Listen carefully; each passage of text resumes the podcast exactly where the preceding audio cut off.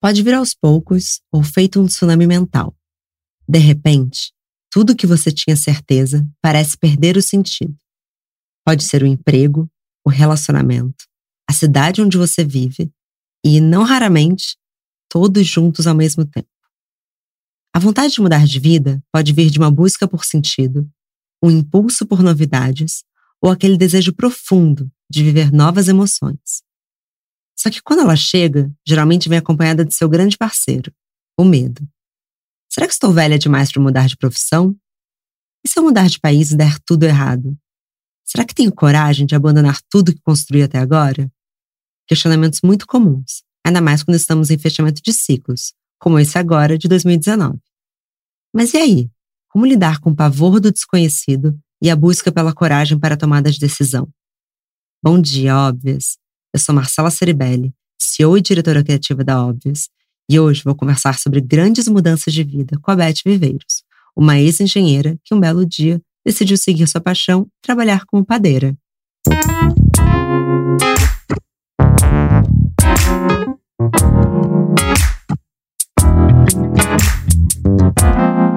Bom dia, óbvias. Bom dia, Beth. Bom dia. Beth, obrigada por você ter vindo aqui. Os Óbvios Ed são muito fãs dos seus pães. Muito obrigada. Rola uma comoção. A gente já falou sobre isso antes, que você não gosta muito de receber elogios. Eu gosto, eu não sei reagir a elogios, é diferente. Verdade. É, mas eu queria que você começasse um pouco se apresentando. É, imagino que a sua agenda seja muito corrida, então obrigada por ter encaixado nosso podcast aqui. É, me conta quem é Beth Viveiros e quem é Beth Bakery. Olha, bom, obrigada pelo convite, primeiro. E Beth Viveiros sou eu. Eu sou uma pessoa extremamente curiosa e extremamente imparável.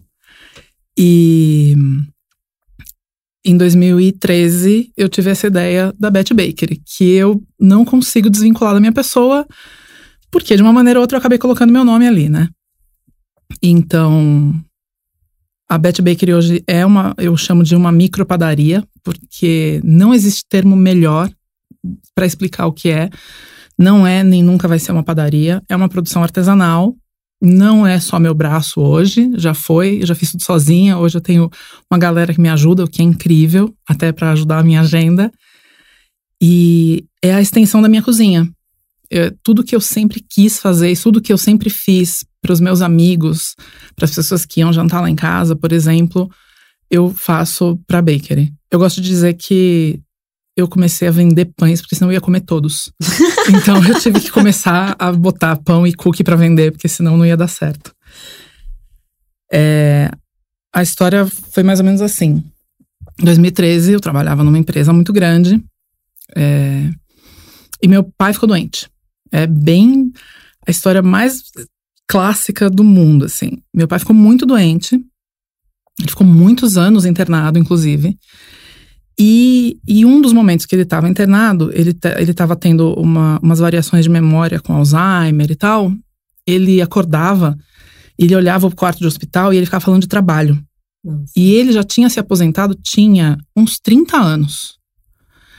E eu ficava olhando aquilo, ele olhava a televisão e ele falava de trabalho, ele olhava o quadro do hospital e ele falava que eram as tarefas que ele tinha que fazer. E aquilo começou a me dar um pânico, que eu, eu olhei para ele e eu falei, cara, é assim que eu vou ficar, eu tenho certeza que eu vou ficar assim. Porque eu sou extremamente workaholic. Eu só falo de trabalho, eu trabalho 16 horas por dia e eu me vi corpulando 50 anos no hospital falando de trabalho.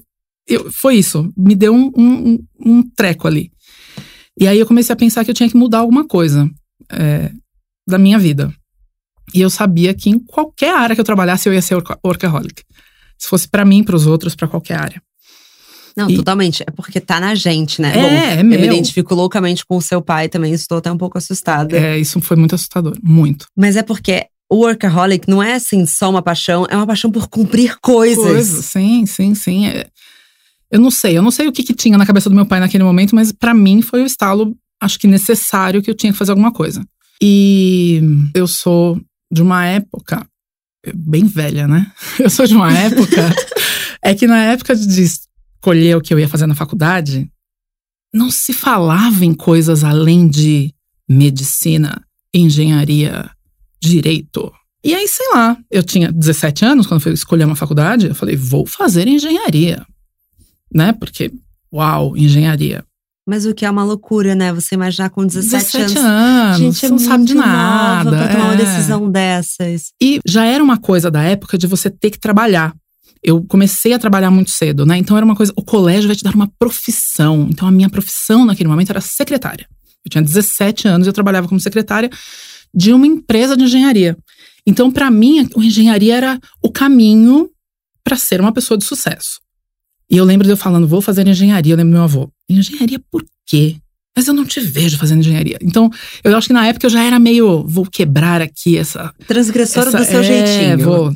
E aí eu fui. E aí passou 20 anos, estava eu lá trabalhando com engenharia. Mas, no meio desses 20 anos, eu tenho essa grande curiosidade da- do mundo da vida. Eu não consigo fazer uma coisa só.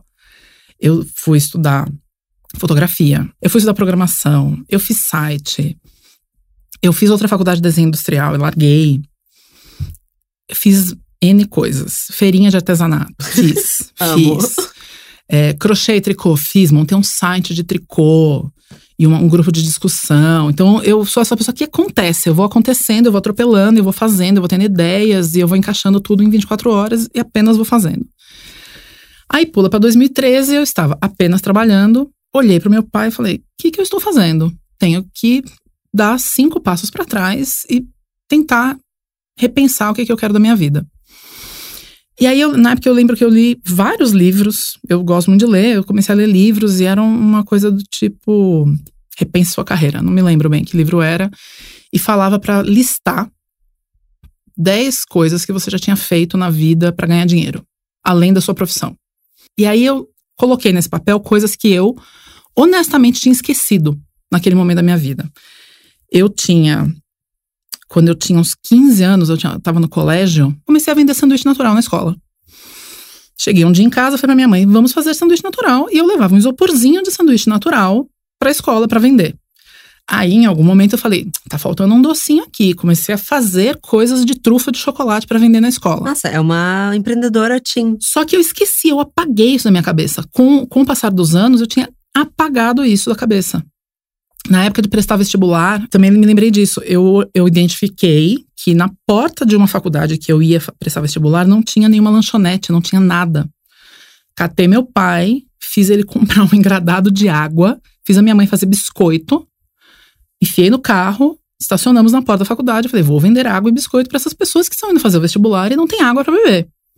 Também apaguei isso da minha cabeça com o passar dos anos. Só quando eu fui ler esse livro é que eu me dei conta que eu tinha feito diversas coisinhas relacionadas à comida com o passar dos anos. Então tinha lá um amigo que ia fazer um aniversário, eu, eu dava um jeito de fazer o bolo para ele. Ah, uma amiga que ia ter um chá de bebê, eu dava um jeito de fazer o biscoitinho. Mas então você não enxergava Eu não a culinária enxergava, como uma eu- paixão ainda. eu sabia que era uma paixão, mas Ah. eu- na minha cabeça era um hobby. Não- Entendi. não- eu não- eu, eu tinha aquela cabeça dos 17 anos que cozinha não era uma profissão, que era só um hobby, e que eu nunca ia ganhar dinheiro ou sobreviver disso. E aí foi quando bateu, eu falei, cara, tem que ter um jeito.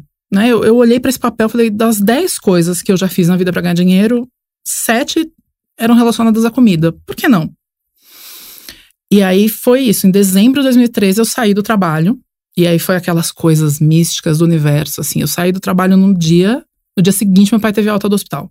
Nossa. Aí eu falei, É isso. Não falei pra minha mãe na época que eu tinha saído do emprego, porque isso ia ser, imagina, né? A pessoa com traumas eternos, né? 20 anos você não mora com a sua mãe, você tá com medo de contar pra ela que você não tem um emprego fixo. Quando será que passa É, esse não medo, passa, né? né? Aí eu inventei que eu tava de férias coletivas e que eu tinha esticado isso junto com as minhas férias que eu tava devendo, só pra poder ficar mais perto dela e do meu pai. E enquanto isso eu ia repensando minha vida. Sei lá, dois meses depois ela percebeu que as minhas férias Tava um pouco estavam um longas. pouco longas é. e aí não tinha mais o que explicar pra ela. E aí nesse período, que foi período de Natal, fim de ano e tal, meu marido foi viajar pra ver a família dele, eu fiquei sozinha em casa, então foi um momento muito de botar nesse papel e, e repensar. E aí foi muito rápido para mim. Foi muito. Eu olhei, coloquei isso num papel, bateu a engenheira do, do planejamento, né? Comecei a, a planilhar aquilo, fazer anotações, pensar em nomes, pensar como é que ia ser, fazer. Na época, eu não sabia que se chamava um plano de negócio, mas era meio que um plano de negócio, né? Se podia dar certo, se não podia, quanto é que isso custaria. E aí eu, eu lembro que um dia eu, eu tinha o um nome. Eu olhei para o Betty Baker e falei, nossa, Betty Baker é legal, é sonoro, Sim. bonito, gostei. E, e falei, é isso, eu vou fazer aquilo que eu sempre fiz, às vezes de graça, até para os amigos e tal, e vou tentar ver se isso acontece na minha vida, se essas encomendas vão acontecer, se as pessoas vão entender que isso é um trabalho, né, e não um hobby. E lancei timidamente, assim, Aí eu comecei a produzir, fotografar, fiz o site. Eu lembro na época eu criei um Instagram, criei o Facebook. E aí, um mês eu tava com isso montado, assim, um esquema. E eu planejei isso. Vou fazer coisas que eu nunca fiz antes. Eu quero estudar de manhã. Beth, mas deixa eu só te puxar um pouquinho para trás. Na hora que é que você contando, você tá contando com muita calma. Mas na hora que você tomou a decisão, quais que eram os sentimentos? Na hora, por exemplo, que é... você pediu demissão tinha uma emoção grande envolvida, com uma ansiedade e tudo, e eu tava apenas. É, aí é sessão de terapia, né? Eu acho que nessa hora de pai doente e pedir demissão, eu tava apenas tentando sobreviver, Sim. botei a emoção, engoli e fui né? Eu não pensei muito. As pessoas dizem que nesses momentos elas estão praticamente ouvindo um chamado, é, assim, que não eu, tem. Tem hora que eu brinco que é, que é meio mágico, mas é, não consigo explicar de outro jeito. Porque eu só olhei e fui fazendo. Sim. Óbvio que tem um momento que você olha e fala: Meu, o que que eu fiz? Né? Não, não sei, não sei se vai dar certo. Mas eu olhava para aquilo, eu tinha tanta certeza que eu tinha que fazer aquilo, que eu só fui fazendo. Eu tinha que tentar eu botei na cabeça que emprego eu ia arrumar se desse errado. Não, não ia passar fome, né? Tipo, palavras da minha mãe assim, você vai passar fome e tal. Então, eu comecei em janeiro daquele ano, foi janeiro de 2014, com a ideia de fazer coisas de uma maneira diferente. Mudar a rotina, a hora de acordar, a hora de dormir, me alimentar melhor. É, foi, foi, foram pequenas coisinhas que eu queria colocar na minha vida. É que às vezes a mudança dificilmente ela vem sozinha, né? É. Geralmente é um turbilhão É. de mudanças. Então, foi, foi uma maneira de me redescobrir e, e me dar esse direito também. Porque, como uma pessoa que começou a trabalhar muito cedo e começou a fazer tudo muito cedo, eu nunca tinha me dado o direito, com todos, todos os meus privilégios no momento, de repensar minha vida. Então, a- aquela coisa, eu, eu, eu falo isso sempre para todo mundo o tempo inteiro. São Paulo te engole, né? Sim.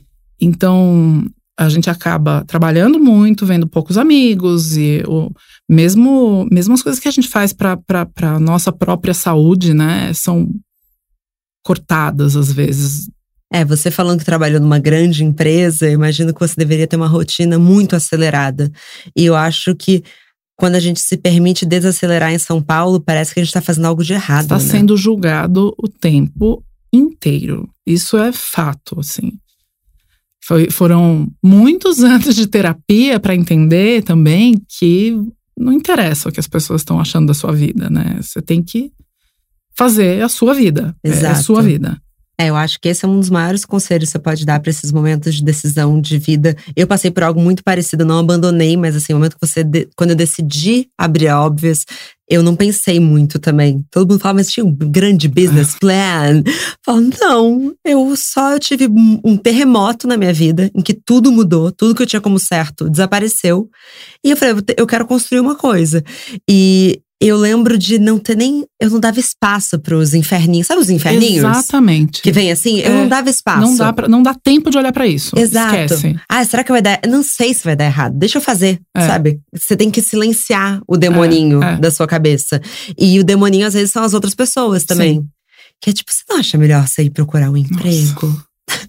Não, obrigada. Obrigada, mas não. É. Eu, eu acho que vai dar certo mesmo, assim. Confia em mim. É, isso, isso acontece até hoje, assim. Sei lá, você tem um mês que é bom, um mês que é ruim no negócio. É óbvio que tem. E se eu entrar em pânico porque alguma coisa um dia deu errado, eu acabo contaminando quem trabalha comigo Sim. também. Então você tem que fechar esse essa coisa do anjinho mal, assim, e mesmo das pessoas, e focar no que você sabe fazer bem. Sim. Eu tinha que ir em frente. Mas você acha que tem alguma ferramenta para silenciar? Porque eu acho que esse demoninho às vezes é o medo, né? Eu imagino que quem possa estar ouvindo agora, gente, dia 30 de dezembro, É, esteja com muito medo. eu, eu sou muito, muito, muito acelerada e muito ansiosa. Como acho que 99% das pessoas. E, e eu fico brincando que a maturidade e a idade ajudam muito nessa hora, né? Eu olho pra Beth, de 21 anos, e falo, nossa, tadinha, né? Ai, que dó! Você achava, né, mesmo que nesse momento eu olho pra. eu, eu- quando eu vejo as meninas que trabalham comigo, por exemplo, ou as pessoas que me procuram pra conversar sobre negócios, que elas querem abrir os negócios, eu acabo vendo muitos pedaços de mim nas pessoas, é, né? Depois de, um- depois de 10 anos fica mais fácil você identificar isso, né? Claro. E essa, essa coisa desse controle é muito, é muito seu. É muito de, de você respirar, meditar. Eu, uma coisa que eu fiz numa dessas minhas andanças loucas, assim, que todas as pessoas que me rodeavam falavam: Imagina, você vai fazer isso, bobagem, você. Um dia eu soube de um curso de meditação que era no interior do Rio de Janeiro, 10 dias em silêncio. E eu é falei, Vipassana. Vipassana. Falei, quero fazer. Todos os caminhos voltam pro Pro Vipassana. Eu pra preciso. você? É, é. Olha só. Eu pisco, é, vem o Vipassana. é. Eu fui em 2011. O Vipassana pra mim foi muito importante, mesmo, de verdade, assim. 2011 foi um ano muito muito marcante pra mim. Eu mudei de emprego, mudei de casa, sabe? Foi uma coisa muito muito louca. Mas o Vipassana foi uma coisa que me ensinou muito a olhar pra mim. E foi, foi acho que foi a primeira vez que eu olhei e falei, eu vou. Não me interessa o que as pessoas vão dizer. Eu vou, eu preciso ver o que, que vai, isso vai acontecer comigo. Eu achava que eu não ia conseguir ficar 10 dias em silêncio e meditando. E eu fiquei. E na boa, de boa. Eu, E foi o início da jornada ali de 2011 eu acho que pra 2011 2013? foi. 2011 foi meu, não tinha nada externo envolvido. Foi um momento que eu olhei e falei, putz, eu quero muito fazer isso. E quando eu voltei do Vipassana, de novo, mágica, várias coisas diferentes começaram a acontecer. Eu foi, foi eu, eu, voltei de lá na Páscoa, que é o que? Março, abril. Abriu. É, em maio eu tive uma proposta de emprego do além, literalmente do além, assim. Tipo, eu não estava procurando, sabe? É que eu acho que abre o canal, abre, né? Abre. Pra mim foi isso. Eu acho que abriu muito. Eu, eu mudei. Ponto. Todas essas pequenas coisinhas que a gente vai fazendo durante a vida, ou que a gente se permite fazer durante a vida, de alguma maneira te, te completam. Eu, eu falo isso da Bakery toda vez que alguém vem me procurar porque quer montar um negócio parecido. Falei, gente, eu nunca vou poder dizer pra pessoa fazer ou não fazer, porque a minha história é a minha história. Ninguém vai ter a mesma história do que eu, né? É, não- cada pessoa tem, tem uma vida diferente. Eu hoje eu olho pra, pra Bakery e eu vejo. ah, Por isso que eu falo que é uma extensão minha e é muito difícil de desvincular. Eu sei cozinhar, eu sei fotografar e eu sei montar um site. Logo, eu consigo me virar nesse meu mundinho. Eu, aí eu brinco. Ah, eu não sou muito boa dando entrevista. Então, quando vem alguém me entrevistar, eu fico super travada. Aí isso tá na minha listinha de coisas pra fazer no ano novo. Preciso aprender uma maneira de lidar melhor com câmera. Talvez. Não sei. Então, não sei se eu vou ser uma boa pessoa lidando com câmera. Talvez não, mas vou tentar. Olha que legal. Tem uma, uma conhecida nossa que ela fala que nós somos multipotenciais. E eu não tenho a menor dúvida disso. Menor dúvida. Tem não- muito potencial reprimido É, na é, gente, é. né? Que só vai saber se tentar. É muito louco. É, Eu acho que, como a gente também tá nesse fluxo de São Paulo de muitas horas de trabalho, é muito difícil você encaixar, né? E literalmente por horas do dia, assim, eu adoraria que o dia tivesse mais umas quatro horas. nossa, muito. Nossa, seria muito gostoso. maravilhoso. né? Porque eu gosto de dormir. Eu, tenho gente que, eu sei que tem gente que aproveita a madrugada, mas como eu durmo às 10, meu dia é um pouco curto. Mas eu acordo às 5h45, o que me dá. É, tamo junto. Tamo juntos. É, mas eu acho que se a gente pudesse ter um dia, eu acho que assim, isso seria a qualidade de vida pra todo mundo. Sei lá, quinta-feira, é, eu tenho duas horas pra escolher um novo hobby. É. Você sabe que meu marido tem uma, uma coisa que ele fala de vez em quando? Ele joga bola com os amigos toda terça-feira, faz muitos anos. Pode estar chovendo, pode ter greve de ônibus, pode ter a bomba atômica. Eles vão jogar bola toda terça-feira. Eles jogam bola, eles batem papo, voltam para casa cansadíssimo, machucado, né? Aquela coisa, todo arrebentado. E eu Sujo. olho, sujo. E eu olho, eu fico, por que que vocês fazem isso com vocês, né? Sempre tem essa grande piada, né? E aí ele fala uma coisa que tem hora que eu não dou o braço a torcer, mas ele fala, tipo, ah, você e suas amigas mulheres não têm um passatempo feminino em grupo que descarregue a energia como a gente tem com o futebol. Então, você tá trazendo um assunto que pra mim é muito sério, porque eu já falei, inclusive, nesse podcast, no episódio chamado Chapadinha de Endorfina, que pra mim existe um machismo no esporte. Tem. Porque o meu sonho era ter um grupo de vôlei. De vôlei não tem, né? Eu queria que as mulheres se encontrassem pra fazer algo. Eu adoro também tomar vinho, gente, tá tudo certo. Mas eu queria que a gente se encontrasse, assim, religiosamente toda quarta-feira pra gente jogar vôlei, pra gente jogar basquete. e que a sim, gente sim. tivesse esse momento nosso de, ah, tanto que eu sou a rainha de chamar minhas amigas pra fazer esporte. Tipo, vamos fazer uma aula de é, bike. você é da academia, né? Eu sou, não necessariamente Não. da academia, mas eu gosto de é, bike, yoga. Eu sou do exercício físico, preciso Exercício mexer. físico, sim. Eu sou tipo um border collie. Sim, Eu preciso me mexer muito. E eu tenho muita curiosidade com o esporte. Eu já fiz todos os esportes que você pode imaginar, assim, de surf a, sei lá. surf, olha, uma coisa pra botar na lista. É, é gostoso surfar. Cara, adoro. É go- bem Massa. gostoso. Então, acho que a gente é muito injustiçada culturalmente, que os nossos programas é, não têm esse Não fator. são físicos. não são físicos, É. então a gente descarrega muito menos. É, Porque é um privilégio, né? É. O que o seu marido chega, na verdade, ele acabou de soltar tudo. 40 demônios. Tudo, tudo. Não existe tudo. Carmine Sauvignon e que faz dorme isso. como um anjo, e é incrível. e é isso. Hoje, hoje em dia eu até já vi, tem uma galera que, umas mulheres que treinam basquete nos, nos parques e tal, é Perfeitas. incrível.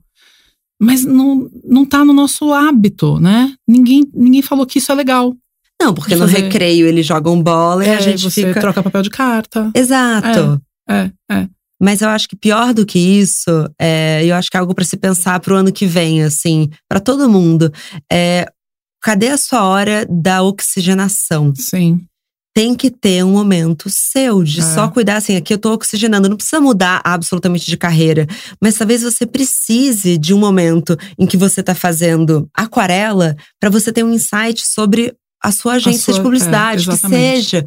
É, porque não adianta, se você fica bitolada, você não, você não sai do lugar. E chega uma hora que as coisas perdem o sentido, né? Eu acho que também.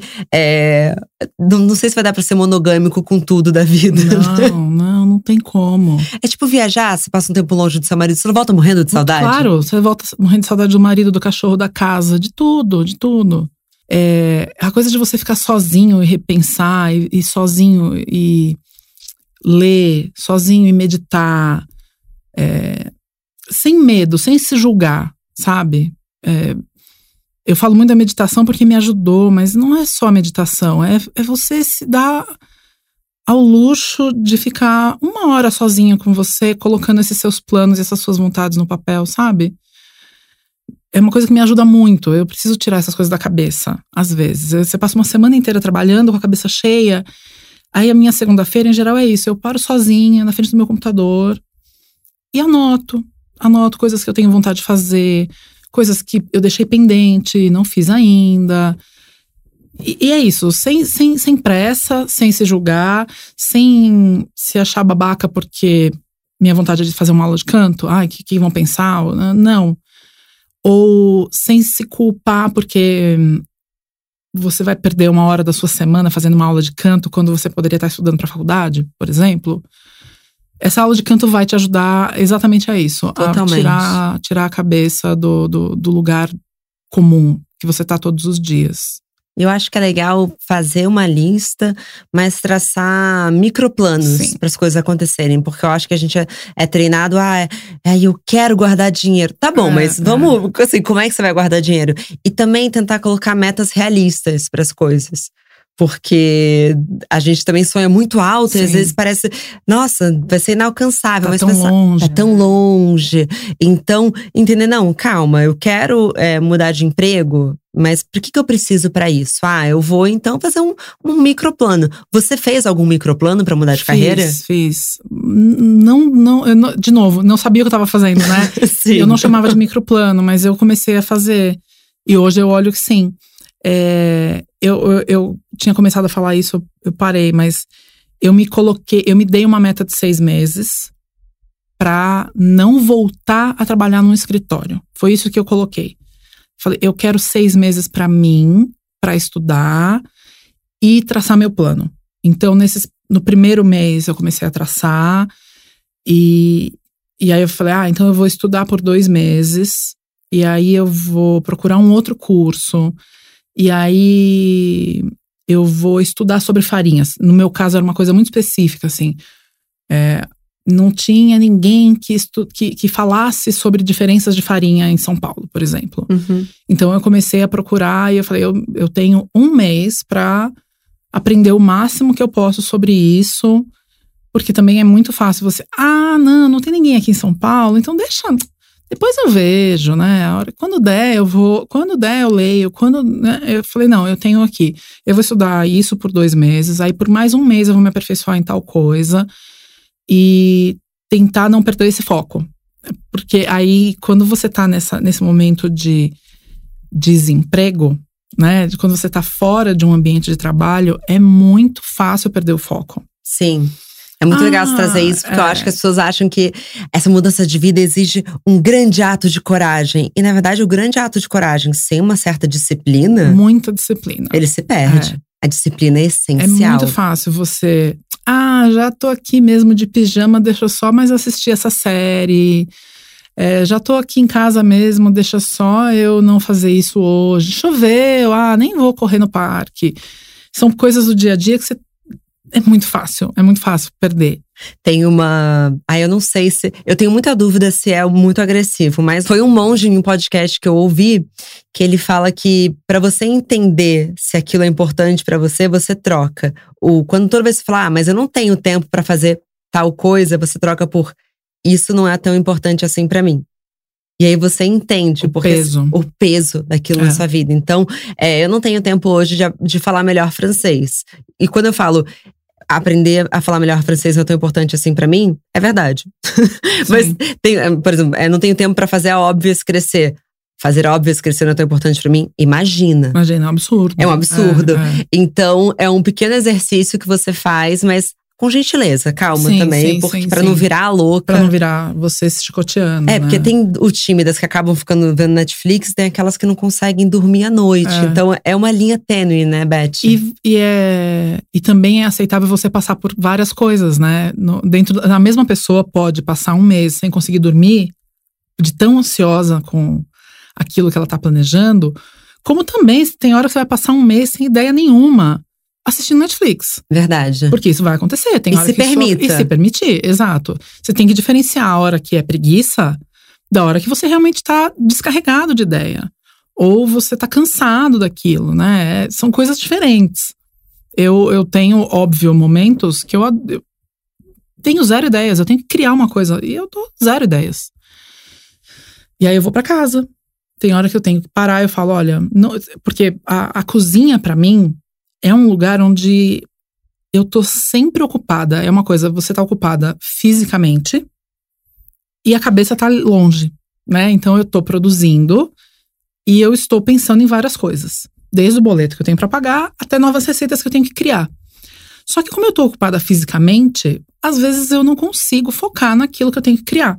Uhum. Então tem horas que eu falo, eu tenho que me fechar no meu canto e ficar lá duas horas e tentar achar em mim aquilo que eu tava procurando. Então, ah, eu tenho que criar uma receita. De, por exemplo, de verão, porque vai entrar janeiro, eu preciso de um sanduíche mais fresco. Aí tem hora que eu tenho que parar, voltar para o meu canto, fora do ambiente da correria, e pesquisar, ler. E às vezes a, pes- a pesquisa é ficar um dia inteiro assistindo programa de culinária no Netflix. Que é bem aceitável, sabe? Bem aceitável. Bem aceitável. Porque é, às vezes não rola de eu é, comer fora, também é pesquisa.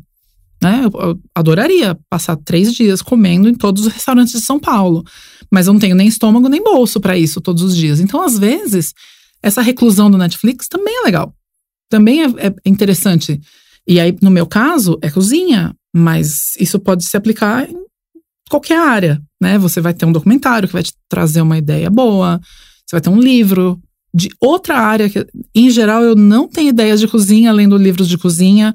Às vezes você está lendo uma biografia de alguém e ela fala da comida que a avó dela fazia e aquilo me lembra alguma coisa. E aí vem um insight de alguma coisa que eu deveria fazer, sabe? Mas acho que mexer o corpo, quando você fala que você está fazendo algo manual também, eu acho que a gente que trabalha no computador, é. assim, você é, fazer algo manual é impressionante, é muito terapêutico, é, é né? Muito. Vem insights loucos. A corrida eu recuperei é, nesse ano, assim, a corrida é uma coisa louca, né? É, é uma terapia. E aí, do nada, vem um insight e fala: Nossa, onde é que eu anoto isso? Não tô nem é, com meu celular. Essa cozinha também tem dessa. tem, né? Você não tá com a mão suja. Tem hora que eu grito pra alguém: Pelo amor de Deus, anota aqui um negócio pra mim, porque eu não posso perder essa ideia, sabe? É, é isso. Pra, pra mim foi muito drástica essa mudança do computador. Eu era pessoa 16 horas no computador, é, né? Nossa. É, essa é a minha yeah, vida. Não sei é. porque eu tô falando nossa. Nossa, quando alguém fala alto, né? Aí você percebe. Ah, é, é. verdade. É, é minha vida. É. é. mas eu acho legal também pensar, porque tem muita gente que tem um desejo, nossa, acho que eu quero largar tudo. Mas talvez você esteja exausta. Exato. Às vezes você não é. É, é uma inquietude, mas na verdade que você não está construindo uma vida com qualidade suficiente para abrigar esse trabalho, que na verdade o problema talvez não seja o trabalho. Às vezes o problema não é o relacionamento. E muitas vezes não é a cidade onde você vive. Tanta gente que eu conheço que mudou de país e foi ser mais infeliz fora, fora do que estava é. aqui. É, eu acho que, primeiro, entender de onde está vindo esse incômodo, que é, é muito interno, né? A gente vi, vive tsunamis mentais e que vivem dentro da gente. Então, entender também se são fatores externos que se mudam ou se você primeiro precisa cuidar de você. Eu, eu, brinco isso o tempo todo. Eu falei, gente, a idade é uma maravilha nessa hora. Poxa, como eu queria saber o que eu sei hoje com 20. Ia ser tão incrível. É, eu, eu recebo muita gente me dizendo que quer ser eu, sabe? Ah, eu queria muito fazer o que você faz. Exatamente. É, e a questão em geral é essa, né? É entender onde é que a pessoa está infeliz. Ela, ai, não, porque eu, sei lá, eu trabalho em contabilidade, eu não aguento mais. E aí, quando eu falo isso, eu falo, gente, eu não saí da engenharia porque eu não gostava da engenharia, por exemplo. Eu estava cansada com a minha vida, com a minha rotina, talvez com o meu emprego, mas a culpa não era do emprego. Eu falo isso toda hora. Em geral, a culpa não é do seu trabalho, ou do seu chefe, ou de onde você trabalha. Eu estava infeliz com a maneira com que eu tinha colocado a minha vida, em que trilho ela estava.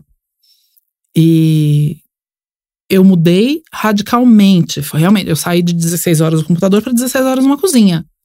Mas eu continuo trabalhando muito, eu continuo tendo problemas, eu continuo com dor nas costas, sabe? A gente troca o ambiente, os problemas continuam os mesmos, os boletos continuam os mesmos. Sim. Mas o que mudou para mim foi a minha percepção de felicidade e de perdi a palavra quando você se completa. Plenitude?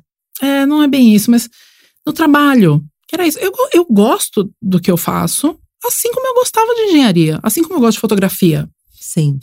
Mas quando eu vejo que aquilo tá fluindo do jeito que tá, e aquilo funciona, e que eu tenho um negócio, que paga as minhas contas e das pessoas que trabalham comigo. Isso é uma, isso é uma, uma chave para mim que demorou muito para virar assim. Eu tenho funcionárias que trabalham comigo, pessoas que dependem daquele salário.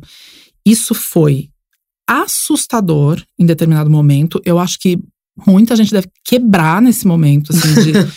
é, uma coisa que, é que muito eu, assustador. É muito assustador, muito. Eu já me peguei pensando, hoje eu pago quantos aluguéis? Ah, eu pago 13 é, aluguéis. Exatamente, é isso. Eu vejo as funcionárias que têm filhos, assim, quando elas falam do filho, eu fico. É, é difícil você não se colocar isso na, na mochilinha também, da, da, responsabilidade, sabe? Sim. Eu sou responsável por isso, mas ó, eu tento olhar pelo lado do que foda. Eu posso e eu conseguir chegar em, nesse momento em que tem pessoas felizes que trabalham comigo. E que eu tenho, eu consegui construir uma coisa que é que, que faz isso acontecer. Isso é incrível, incrível. Então, é muito da maneira como você olha isso. Você pode olhar isso como, nossa, eu tenho um negócio que eu tenho que pagar 20 mil boletos por mês, nossa, que saco.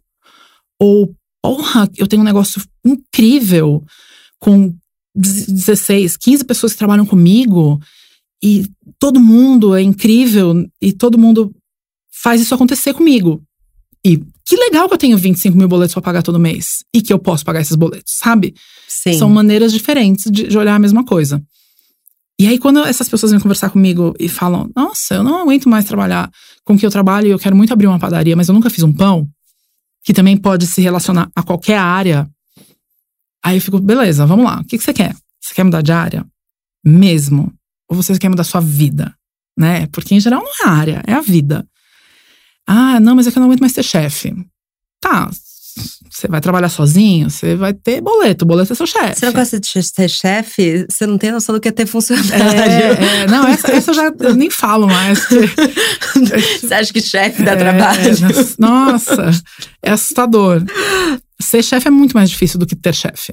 Muito, muito, mais. mais difícil, muito, muito mais. mais. Às é, vezes eu queria um chefe, eu queria que alguém me mandasse, é, tipo, é, é, o que, eu tenho hoje, que fazer agora? Só, só hoje. hoje. É, é. Pode ser um chefe, me falar o que eu tenho que fazer. É, só hoje. É, e, e, e, é a coisa de você lidar com pessoas, né, nessa hora também. Que é outra coisa que tá na minha lista de coisas para aprender em 2020. Falando em 2020 e já puxando agora para nossa reta final do papo, Beth, você contou um pouquinho de pequenos rituais que você foi separando, mas o que, que você acha que pode ser um ritual legal para alguém que está entrando desse 2020 pensando eu quero mudar de vida? É plano, gente. Eu, eu só consigo pensar em é, literalmente anotar as coisas essa coisa de você colocar o ano novo como meta, às vezes a gente dá muito peso para isso. É, no ano novo eu vou mudar toda a minha vida. Gata, não, ninguém muda toda a vida no dia 1 de janeiro. Né? É a coisa de você ser realista mesmo, assim, começar com pequenas coisas, pequenos hábitos. É, sei lá, fazer exercício físico todo dia. Então, vamos lá, lista, lista de ano novo real, realidades, né? Vamos fazer, vamos estudar. É, eu fui fazer faculdade com 40 anos de idade, sabe? Falei, porra, por que não? Né? Quando todo mundo diz que não serve mais para nada. Então é, é isso. Colocar na listinha de ano novo que estudar é legal, talvez não precisa ser uma faculdade. Vamos, ah, mas eu não tenho grana para estudar. Vamos ler, sabe? Botar livros e tem tanta coisa online, tanta coisa. A gente está numa época em que tudo está online. Você pode ter tanta informação. É, ma ma é, masterclass, assim, Nossa, é insano, demais, né? Demais, tem muita coisa. Então, para mim, esse momento de pesquisa e planejamento da, da própria vida sozinho, sabe? Tomar aquele banho, botar aquela música e, e, se dar esse direito de passar uns dois, três dias com você ali, imaginando como vai ser sua vida, sabe? O que é que você quer mudar? Por que, que você quer mudar? O que, que é real? O que, que não é? é? é eu gosto desse planejamento. Eu acho que ele precisa ser feito. É um jeito de você enxergar de verdade o que tá, o que você quer, o que está acontecendo. Sim, eu acho legal pensar. Eu também amo as listas, amo os microplanos. Eu acho essencial criar silêncio interno, no sentido de, de fato, assim, ficar sozinho, é, e passear, talvez assim, seja uma dica muito pessoal, mas aqui é para mim funciona tanto. É, vai pro parque, Sim. vai dar uma volta. Nem todo mundo tem a oportunidade de viajar no final do ano. Quem tem tá perto da natureza, isso vem quase naturalmente, né? Um mergulho no mar. Sim, sim. É uma loucura com o que, o que cura dentro de você. Mas assim, vai dar uma volta, é, oxigena a sua cabeça. Tenta não ficar também pedindo muita opinião para as pessoas, sabe? Tenta primeiro meditar dentro de você. E eu sei que bate muito medo é, de tomar grandes decisões, mas eu queria dizer que o medo não passa. Talvez você tenha que conviver com o medo. É, eu, eu brinco isso todos os dias. O medo tá lá, na hora que eu vou dormir e na hora que eu acordo. Todos os dias, todos os dias. Às vezes mais, às vezes menos. É, tem, épocas, é, tem épocas que o medo se transforma em grandes ansiedades. Né? Tem épocas que é tranquilo lidar com isso. Mas ele faz parte da vida. Não, em, em tudo. Tem hora que eu, eu falo isso às vezes para as pessoas que trabalham comigo. Às vezes eu chego no trabalho falando, pô, hoje eu tô um pouco mais ansiosa. Por que será? será? Eu perdi alguma coisa? Será que eu deixei passar uma coisa? Será que eu esqueci uma encomenda? E às vezes falar isso para as pessoas que estão perto de você também é importante, sabe? Sim.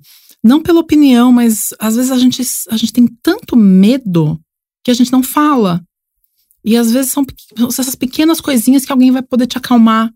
Que isso parece tão grande, não é? E tem medos reais e medos muito fantasiosos a também. maioria são fantasiosos, Então quando você coloca né? assim, ah, eu tenho medo de eu passar fome. É. E a sua amiga fala, não, calma, louca. não, isso não vai acontecer. Às vezes de falar alto isso já. já Exato, já- que nada mais é do que a terapia. É a né? terapia, Ficar exato. falando É, alto ficar sem falando parar. e ouvindo, falando, nossa, não, isso não faz sentido. Peraí, isso faz sentido. Eu tenho uma amiga que ela fala que quando ela tá em dúvida, ela dança em casa. Olha que legal. Eu acho. eu- é engraçado, eu nunca coloquei isso no meu, na minha rotina, mas ela diz que ela, ela tá com medo, tá com dúvida de alguma coisa que ela tem pra fazer no trabalho e tal. Ela para tudo, bota uma música que ela gosta e ela sai dançando pela casa e cantando alto. Nada mais é do que é isso, você extravasar alguma coisa com você e de repente você se sente um pouco mais leve, aí ela volta pro trabalho dela e parece que as coisas fluem um pouco melhor. Nossa, achei isso lindo. É, eu acho. Eu, eu lembro dela quando eu tô, às vezes, na cozinha, porque a cozinha, às vezes, é um meio isso, é uma dança, Uma né? Tem um rolê meio balé, assim. Eu lembro muito dela nesses momentos quando a cozinha tá muito tensa. E às vezes eu falo, não, gente, vamos, vamos abaixar a música. Às vezes a gente tá com a música alta e todo mundo falando e fica todo mundo muito tenso. Eu falo, não, peraí. Vamos respirar. E aí as coisas voltam, né? Vão, vão indo cada um pro seu lugar, olhando pra aquilo que tem pra fazer e tal. É, é é parecido. Eu sempre lembro dela dançando na cozinha. Beth, eu amei isso. Nossa. Vamos né? fazer uma playlist na Óbvios É, de né? dançar pra Dançar. liberar demônios. É, pode ser incrível. Isso é muito bom. Eu acho que é muito gostoso você imaginar novos caminhos pra sua vida. Eu acho que dá um frio É. na barriga, mas uma vida sem frio na barriga também, o que, que é, né? Tem o meio. Alguém não tem, né? Eu fico pensando, será que todo, alguém é tão, tão controlado assim que não tem. É, tem medo que nunca? paralisa, né? De É, fato, assim, talvez. pessoas com síndrome do pânico muito forte, são pessoas que conseguem sair de casa. Mas ainda é medo. Ainda é me- ainda tem frio da barriga em Ainda tem excesso, é na barriga, verdade. exato. O que será uma vida sem frio na barriga, né? Um- Uma certeza absoluta de tudo certo? Não sei. Não sei. Se Talvez o homem isso. branco hétero sinta isso às Sim, vezes. nossa. Aff. Bom, Beth, você quer comentar? Rachando. É, nossa, eu não consigo. Veio aquela imagem na minha cabeça. Puxa vida. Não sei se eles têm frio na barriga. Ou às vezes É. tem muito, mas eles sabem disfarçar melhor. Tem quando rala o carro. Aí é um frio da barriga. Não pode. Beth, muito obrigada. Muito obrigada. Foi muito gostoso. Eu falaria mais cinco horas aqui, né? Nunca mais ia parar. Eu acho que a gente vai ter que fazer episódio 2. A gente pode fazer um mudança de hábito. É, nossa. Mudando de casa. Muda- Nossa, adoro. Adoro mudar de adoro casa muda- também. Adoro mudança, adoro. Quando vejo amigo mudando, eu fico. Posso ajudar você? Eu quero Eu muito também, mas você acha, que, encaixotar." você acha que é normal? Por que, que a gente adora mudar de casa? Eu, eu morei em cinco casas nos últimos seis anos. Nossa, eu adoro. Eu adoro. Eu, eu faz tempo que eu não mudo. E aí, às vezes, eu vejo um apartamento em construção, eu fico olhando, podia mudar pra esse apartamento. Mas, né, não vai acontecer. Eu só quero. Mas não, eu vou mudar já já. Nossa, eu adoro. adoro. eu- mas é por causa do movimento. Eu acho que é isso. É você estar se movimentando, criando uma coisa nova, saindo de um lugar, indo pra outro. Eu acho que é isso. É, preciso renovar energias. É, eu não me é, imagino é. comprando um apartamento. Esse é meu nível. Sim, Porque eu acho que eu preciso me mexer. sim. Quero morar em outro lugar, ver outras acho incrível, pessoas. adoro, adoro. Muda a rotina. Isso. É, amo. É Nossa, amo. Viciadinhas em mudança. SA. Próximo podcast. Podcast, é. Nossa, adoro. Ai, muito bom. Bom, Beth, muito obrigada. Muito e obrigada. vocês já sabem, comentários e sugestões sempre com carinho no bomdia.óbvios.cc. Bom dia, óbvios.